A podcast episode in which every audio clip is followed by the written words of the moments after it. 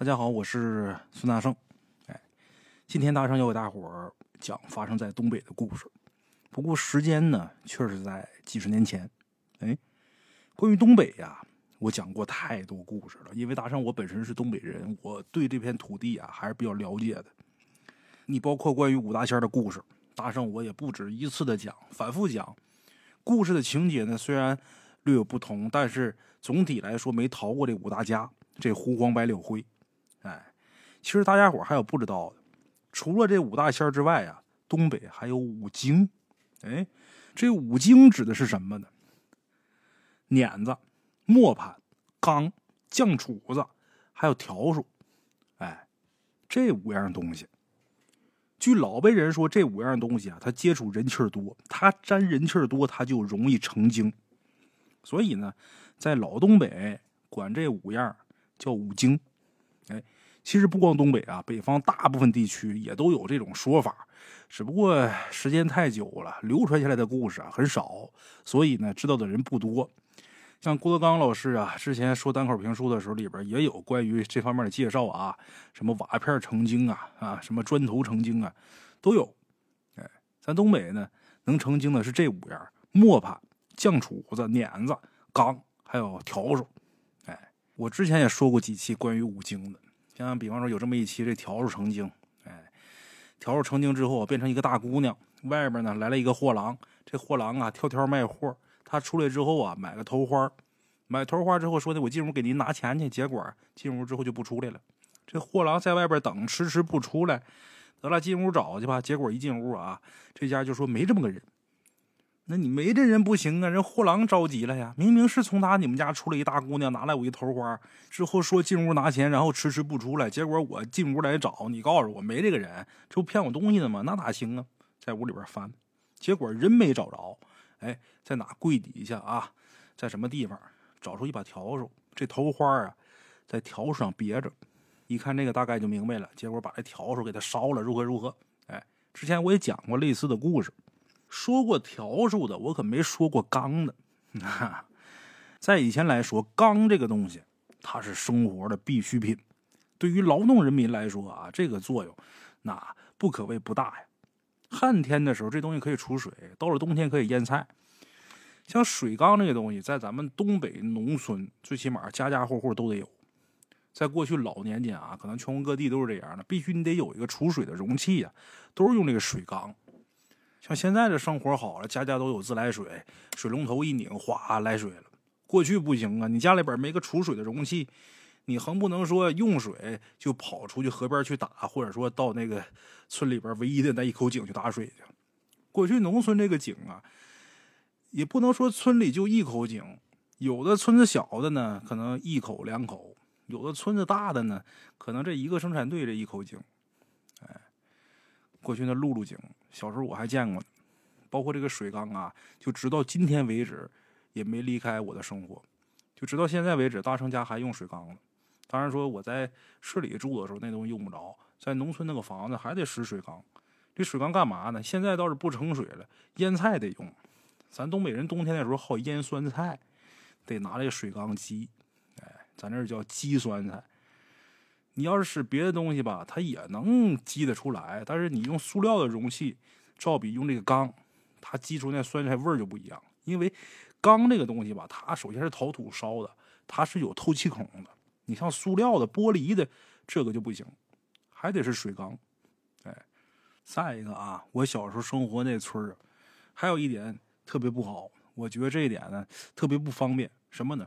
它虽然说现在有自来水，而且也是村上免费给装的，用水还免费啊，它没水表，没什么，它不收你钱。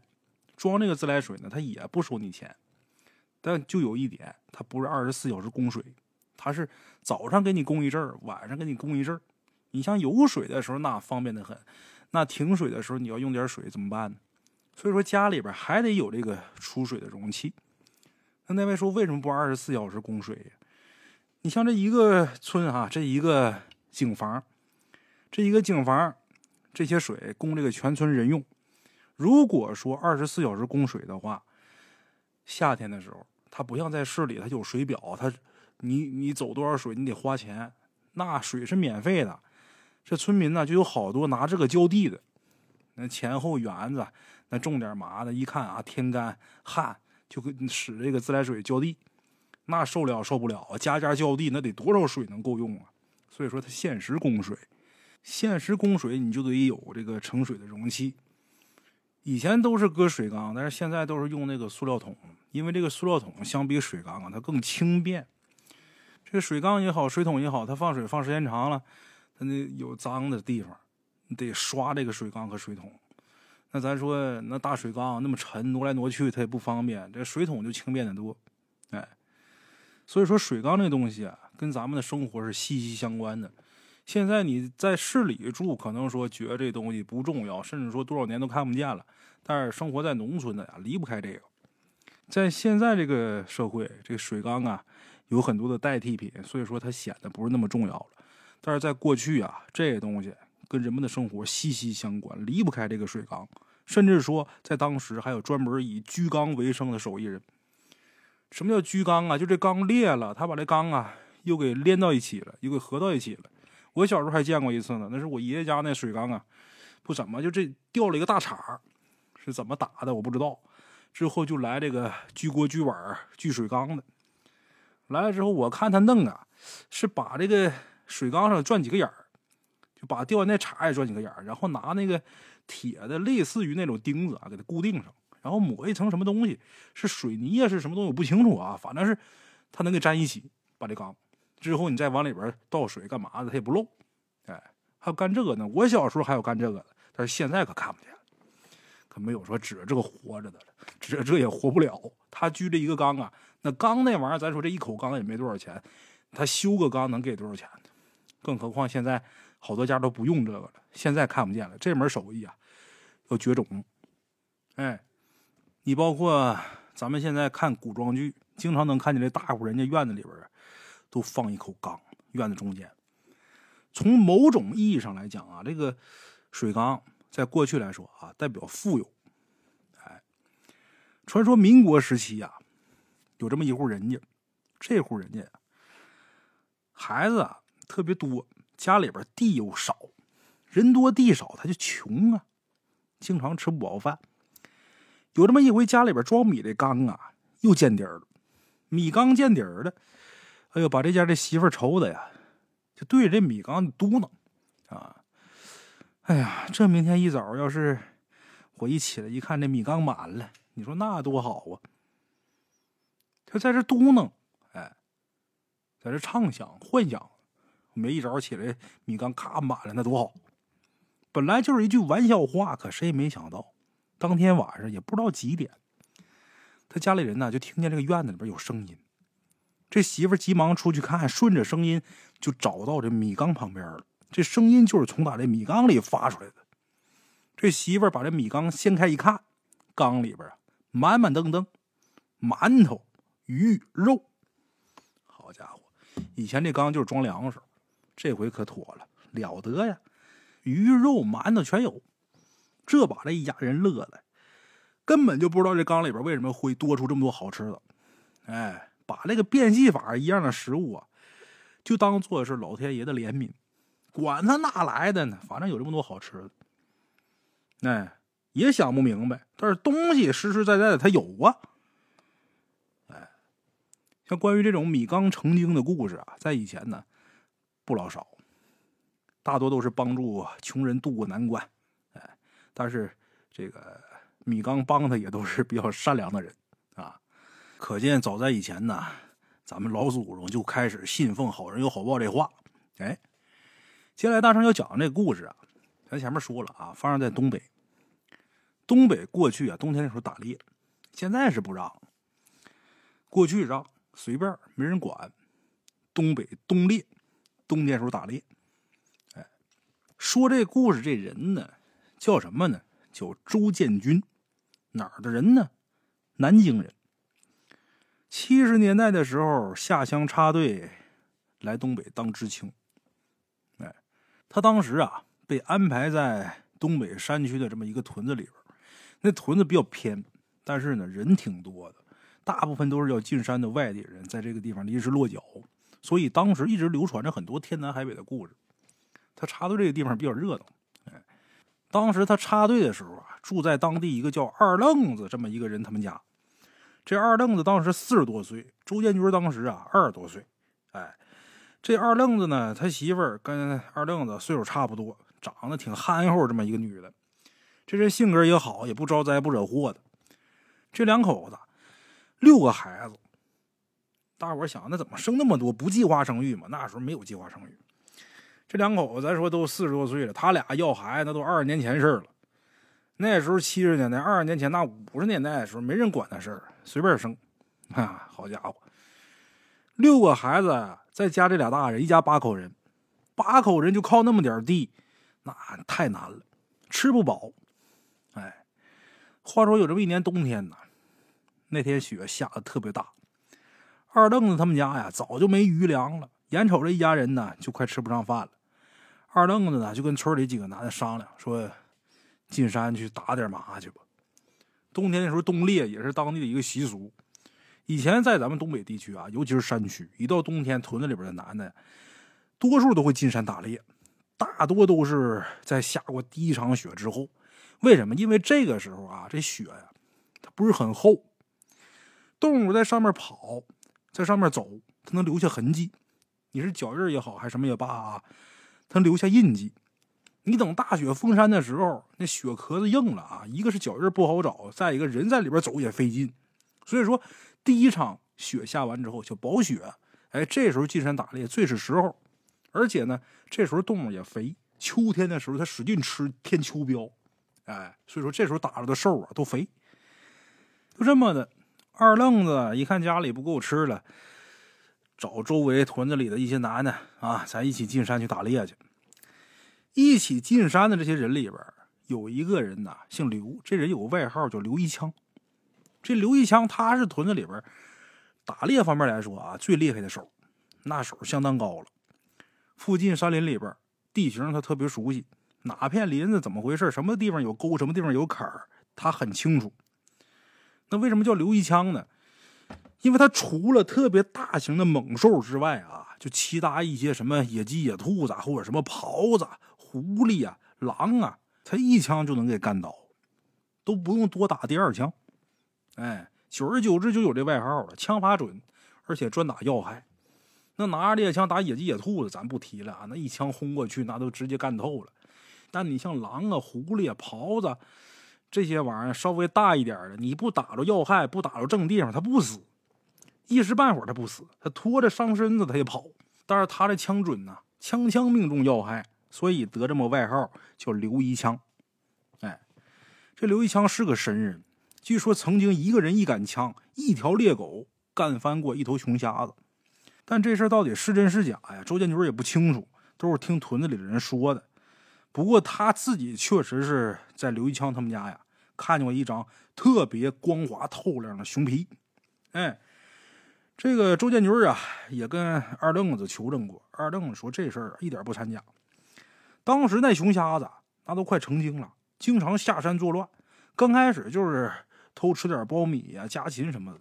等到后边冬天的时候啊，实在找不着食了，这熊瞎也他妈怪，他不冬眠，还出来霍霍。找不着食的就开始吃小孩屯子里边好几个小孩都让那熊瞎子给霍霍了。后来屯子里的人呢，就准备把他给引下山，把他给除了。但是没想到这熊瞎子就跟开了灵智一样。你设那陷阱、设那套，他好像都知道，他根本就不中计，而且也不轻易下山了，整天就搁山上徘徊。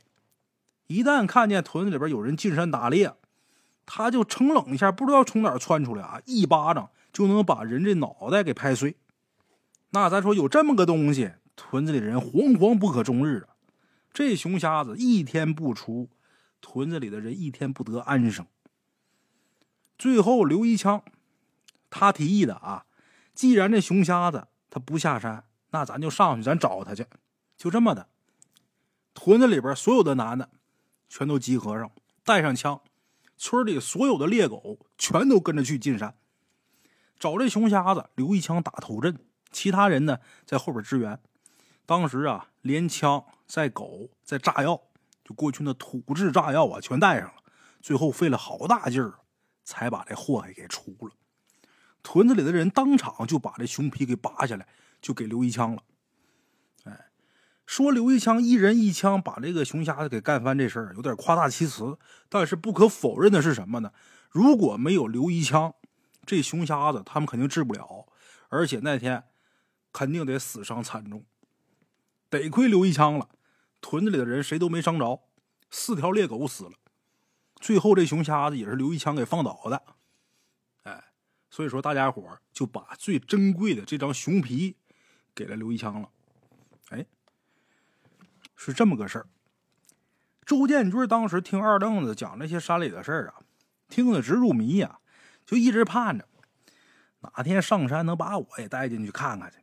哎，好不容易等到那年冬猎，这周建军啊自告奋勇要跟着一起进山，感受一下新社会农村传统的劳动生活啊。周建军义正言辞这一番话，让屯子里的人呐直夸。哎呀，这小伙子觉悟真高啊！行，跟着去吧。啊，进山东部。不过进山之前呢，二愣子反复叮嘱这周建军：待会儿到了山里，你可千万别乱说话。建军就问呢：为啥呀？这什么规矩？二愣子告诉他：什么地方啊，都有什么地方的规矩。打猎有打猎的规矩，打鱼有打鱼的规矩。没有规矩不成方圆。这都是老祖宗传下来的，他肯定是没错的。我告诉你，尽量别乱说话，你就不要乱说话就得了。哎，就这样，周建军跟着一起进山。那年东北这雪下的特别大，进山的路上啊，那雪都能没过小腿了。如果这次不冬补的话，下次再打那得没大腿根，那人在里边走的费了老劲了。哎。这雪没小腿，听屯子里的人说啊，这么深的雪正好，这么深的雪特别适合打狍子。哎，棒打狍子，瓢舀鱼，大伙都听过这句话吧？一提起这傻狍，大伙都知道这玩意儿他傻，但他傻归傻啊，他跑的确实快。但这玩意儿有个特点，什么呢？就是他跑的时候吧，他总喜欢停下来回头看后边人离他多远。哎。尤其是下雪的冬天，这狍子腿短，在雪地里边跑一会儿，他就跑不动了。这时候呢，他就跟鸵鸟一样，把脑袋啊直接就藏雪里边，往雪里边一扎。他以为啊，反正我看不见你们，你们就看不见我。嘿 嘿，典型的掩耳盗铃啊！这时候只要拿个棍子过去啊，一下就能把它给砸晕。这就是棒打狍子的由来。哎，周建军说呀，在冬天上山呢是个力气活。因为雪太厚，经常能没过小腿，而且山里的地形复杂，高低不平，再加上有积雪覆盖，有时候你以为是条路，结果一踩上去塌了，这才发现啊，脚底下全都是枯枝残叶。不过也得亏这些枯枝败叶了啊，因为这些枯枝败叶啊，基本都是夏天、秋天的时候落下来攒起来的。哎，除了被雪盖住的地方，上面一层有点潮，下边都是干的。到了中午的时候，最下边的这枯枝残叶拿过来生火做饭，再好不过了。哎，他们进山做饭做什么呀？相当简单了，烤馒头、苞米面、掺白面做那个馒头，蒸的馒头。有的没法好，打死面的，死面的好啊，死面的扛饿。哎，但是那玩意儿在身上揣着，这大冬天冰凉棒硬，怎么吃？拿来火烤。这玩意儿你要说现在吧，没人吃的。但是你在大山里边，天寒地冻的，能吃上一口热乎饭，那就算不错了。哎，那天中午吃完饭，大概下午的时候，建军他们呢，才算是真正的进到山里边。建军说，在没进山之前呢，他一直幻想能打着大货，结果进山之后发现啊，这山里边屁都没有。他跟着屯子里的人呢，一路前进。到最后呢，连根野鸡毛都没看着。眼瞅着时间越来越晚，建军他们还是一无所获。直到之前下套子那边有动静啊，大家伙跑过去一看，才发现啊，有个东西啊正在陷阱里边挣扎。什么东西呢？这玩意儿这毛吧是褐色的，后背上呢有点斑点儿耳朵长得呀特别短，尾巴也短，四肢特别细。建军不认识这东西，乍一看这玩意儿长得有点像鹿，哎但是刘一枪说这不是鹿，说这玩意儿啊是香樟子。这香樟子小时候长得呀跟鹿很像，等大了就不一样了。它头上不长角，但是呢它产麝香，麝香这东西那可是个值钱物。哎，建军也没心思知道它到底是什么东西吧。反正第一次进山，这是第一只猎物，当时就准备收获。但是还没等他过去呢，二愣子就把他给叫住了。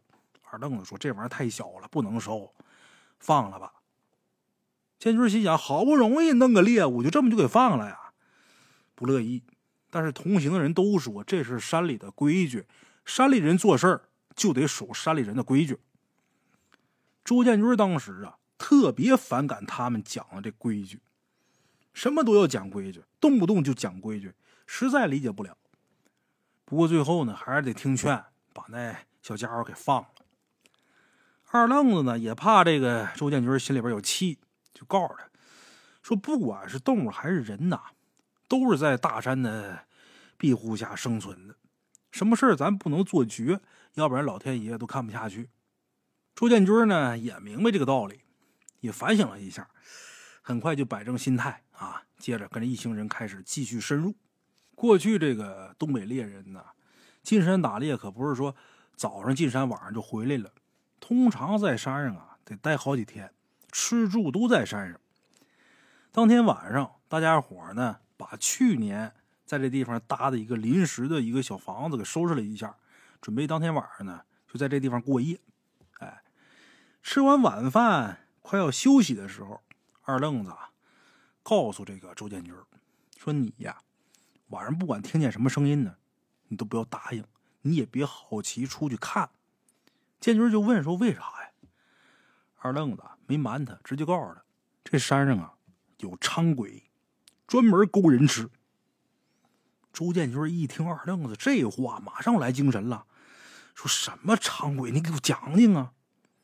二愣子一开始不愿意讲。必定这大山上是吧？这环境属实有点吓人。但是后边呢，实在是架不住这个周建军啊，在后面磨叽磨磨叽磨，非得让他讲讲吧。两年前的事儿了，哎，以前屯子里这帮老少爷们儿啊，搭的这个临时房子不在现在这地方。后来因为一件事迫不得已，才重新在这地方搭了一个。那因为什么呢？就因为两年前，跟现在一样，也是个冬天，屯子里的人呢进山冬猎，可是不知道什么原因，在山上待了好几天，一点收获都没有。时间一长呢，人也吃不消，有的时候打点野鸡、野兔子什么的，因为消耗体力太多，当天也就被大伙给分着吃了。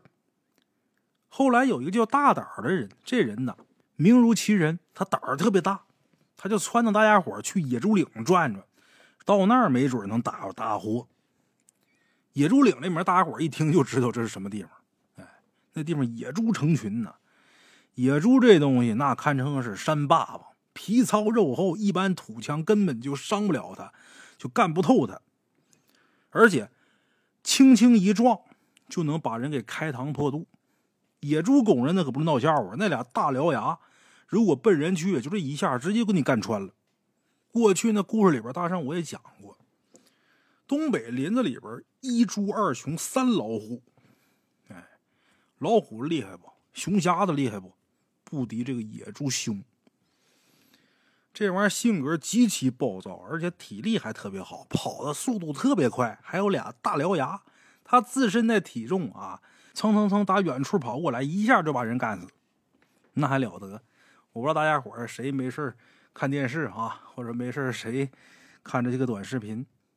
国外有那个合法狩猎的地方，咱国人呢有不少都到那地方去体验，因为在国内呢，这个不允许打，哎，到那儿去体验狩猎，一般都能打什么呢？野鸡、野兔子，大的东西呢你也打不着，即便是碰见了，你打它你得有许可，就比如说俄罗斯打熊。有些人能打，有些人不能打，你得有证。你看，不管打什么，你打狮子也行，打什么也行，这都能打。但是打野猪，必须得有专业人员陪同，而且用的枪必须得是杀伤力达到一定程度的才行，口径必须得大。那野猪这东西，皮糙肉厚，普通的枪你根本就伤不了它。就即便这子弹干进去了，这野猪它也不死，就那么个玩意儿。哎，所以说打他那枪啊，口径得大，威力得大，杀伤力得强。这边打进去，那边一个大血窟窿才行，要不然这野猪就很容易伤着猎人。就这么个玩意儿，这玩意儿这么可怕，这大胆儿啊！还提议说：“咱上野猪岭去转转。野猪岭那地方，他妈野猪都成群。他们那时候拿什么装备啊？土枪，根本就弄不了那野猪。以前那屯子里边那猎人还少让那野猪祸害了，还上野猪岭。所有人都反对，没人去。哎，不过这大胆儿啊，他妈脾气贼犟。他要认准那事儿，十头牛拉不回来。他觉得谁都不如他。”都他妈胆小鬼，就我胆儿大，就这么的。夜里边，趁着大家伙都睡着，一个人扛着猎枪，带着三条狗，悄摸摸的就奔了野猪岭。等第二天，大伙睡醒，发现大胆不见了，狗少了三条，大伙都急坏了。都知道他这人犟，昨天说要去野猪岭，没准就去了，都着急，都担心。你胆儿再大，你是个人呐，跟野猪比，那你差太多了。更何况，这不是说你有胆量你就能弄得了的。何况还是一群野猪，都着急，但是也没人敢去野猪岭找他。谁敢去啊？到那儿把自己再扔那儿，就这么的。大家伙呢就在临时那房子多待了几天，在这等这个大胆，看看能不能把他等回来。可是过了好几天，这大胆也没回来。再后来啊，就有人发现大胆他用那猎枪了。但是这猎枪已经折了，断了，猎枪旁边还有血迹。这时候大家伙就觉着大胆凶多吉少，赶紧回去人下屯子报丧。哎，这人找不着了，找着东西了，看见地上那血了，就知道凶多吉少了，这人指定是活不了了。就这么的，他家里人呢还给他办了丧事了，还建了衣冠冢了。这人因为将眼子都死了，这事儿就过去了呗。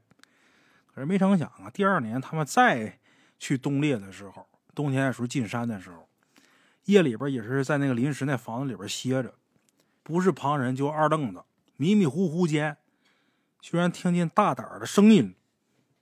二愣子说啊，他当时心里边就一紧，一开始害怕，后来听清楚，发现真的是大胆儿，那声音一模一样，叫他名字，二愣子，二愣子，快来救救我，二愣子。你来呀！我不行，我挺不住。你快来呀，二愣子！让他去救他去。二愣子当时就以为大胆没死，可能是受伤了。但是至于怎么在山里边活下来的，他根本没想那么多，也没时间想那么多。哎，一个人把门就打开了，就听这声音就找，从哪儿来这声呢？走了得有半个多小时，最后找着这声音源头了。哪儿来的呀？从打一头花皮大老虎嘴里边发出来的，这大老虎啊，在雪地里边趴着，那嘴一张一合的，发出那声音就是从打他嘴里边出来的。当时二愣子都吓死了，因为那大老虎嘴里边啊，若隐若现，还有一张人脸。仔细一看，才发现啊，这人脸呢，就是大胆儿。二愣子当时心里一惊，知道自己碰见伥鬼了。山里边人都知道，所谓的伥鬼啊，就是被老虎咬死的人变成的鬼。这鬼他不敢离开老虎，他搁这老虎啊当帮凶，为虎作伥，为虎作伥不就搁这来的吗？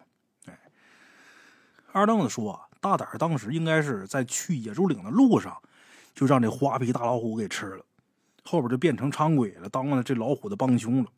那天晚上专门勾他过去入虎口的。这时候，建军说：“那后来呢？你怎么逃过去的呢？”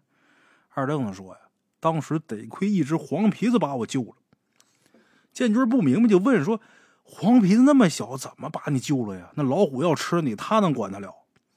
二愣子说：“嘿，这山里边啊，规矩多。哎，不光人跟动物之间有规矩，动物跟动物之间也有规矩。但凡这些大型猛兽啊，它都有自己的地盘划分。”但是在他们这个地盘当中呢，还活动了很多小型动物。哎，这一个地方不光有大兽，还有小兽。这小兽呢，大兽也奈何不了他们什么。你比如那小松鼠跑这一块，蹭蹭上树了，那老虎也拿它没办法。所以说，这一块地盘有各种生物，但是比如说这老虎啊，画的这地盘是我，第二只虎不能进来。你看这地盘，你来个黄皮子，来个耗子，它管不着。能在这个地盘生存的动物，都认为自己就是这地方的大哥啊！我就这地方扛把子。这黄皮子，它虽然不是什么大型猛兽，但是它有灵性啊。他开灵智这玩意儿，他可比猛兽还厉害呀！当时那昌鬼想在他这地盘害人，那他知道他肯定得管。他一来就把那昌鬼给惊走了。哎，后来呢，这二愣子也是安全回到临时休息的那个房子，跟大家伙一说这事儿啊，大家伙都害怕，所以就把那地方给废弃了。临时呢，又重新在这地方。搭了一个临时住房，哎，就这么个过程。周建军听二愣子说完这些事儿啊，觉得真有意思，真神奇。这个昌鬼勾人呐，太有意思了啊！这黄鼠狼还能管着老虎，管昌鬼干这事儿，有意思。听二愣子讲完呢，他很快就睡着了。这时候窗外还飘着雪花。这个二愣子给他讲完之后也困了，慢慢也睡了。大伙儿都睡着，到了后半夜，周建军说他迷迷糊糊间呢，就听见一阵咯吱咯吱的声音。听到这声音呢，周建军一下就醒了。醒了之后心里就害怕，哪儿来的动静呢？马上就想起来睡之前二愣子给他讲那昌鬼勾人那事儿。哎。周建军说：“当时啊，外边还下着雪，从窗户看出去之后，一片雪白。当时已经是后半夜了，咯吱咯吱这声音呢，就跟魔咒一样啊，自己这心都直刺挠。如果不是二愣子提前啊交代他，百般叮嘱他，估计自己真的按耐不住就出去看去了。不过这种声音很快就消失了。就当周建军再次快要睡着的时候，这咯吱咯吱的声响又出现了。”这次周建军看见窗户外边有个黑影一闪而过，还没等他反应过来呢，一只满是黑毛的大手就从他窗户外边探进来了。哎，我要说今天这故事说到这就结束了，大家伙能不能弄死我？评论区一人一口唾沫都能淹死我。那他看见什么了呀？一头熊瞎子，黑瞎子。这黑瞎子。就站在窗户外边，一只手把窗户这架子给撕烂了，探进来了。借着月光能看清楚，能看清楚他这脑袋，两只眼睛直勾勾的盯着周建军，鼻子往外喷白气。周建军当时都吓瘫了。本来担心的是伥鬼勾人，可是万万没想到这是头熊瞎子。那么这玩意儿比他妈伥鬼还吓人呢！伥鬼最起码把我勾去之后，老虎不吃我，他能不能勾去是回事啊？这熊瞎子他要直接进来了，那省事了，省了伥鬼那过程，直接就把我干了呀！哎，之前熊瞎子吃小孩那事儿啊，他记得一清二楚的，慌了，慌乱间啊，周建军赶紧把二愣子给踹起来了。二愣子也猛地看见窗外那头熊瞎子，也吓一跳，但是很快啊，就冷静下来了。招招手，让周建军说：“你安静，那意思你别出声。”然后从哪包里边拿出几块肉干就扔到窗户外边。这肉干啊，也是他带的干粮的一部分。哎，把这几块肉干就扔出去了。这干肉扔出去之后啊，这熊瞎子捡起来就吃啊，没一会儿就吃完了。吃完之后呢，又在窗户外边出现了。当时周建军就以为啊，这熊瞎子没吃饱，想赶紧让二愣子再扔两块。万没想到，这熊瞎子不是没吃饱，竟然对着他们俩呀拱了拱手，看那样啊，就特别像作揖。哎，之后这熊瞎子就走了。这熊瞎子走了之后，周建军呢就问二愣子说：“这个这熊瞎子怎么跟我想象当中的不太一样呢？”二愣子说：“啊，熊瞎子这东西啊，它也不全是祸害人的。哎，刚才这头啊，就是附近这块地盘的扛把子。”以前见过他很多次，从来不主动攻击人。估计这次啊是实在找不着食了，这才来找我们要点吃的。哎，没事就这么的。这天晚上过的呀，一开始听故事挺美，后来这熊瞎子来要吃的呀，给吓个够呛。好在呢有惊无险。等第二天天亮，周建军让尿给憋醒了，起来出门撒尿，正对着墙尿的时候，突然间发现啊，这墙上啊。有几道爪子印儿。后来这二愣子跟建军说：“说这估摸着是啊，昨天晚上那熊瞎他挠的，他可能也是担心贸然到这地方来把咱给吓着，所以他故意啊拿爪子挠墙，就是为了把屋里人给吵醒。”哎，看来这熊瞎子还挺客气。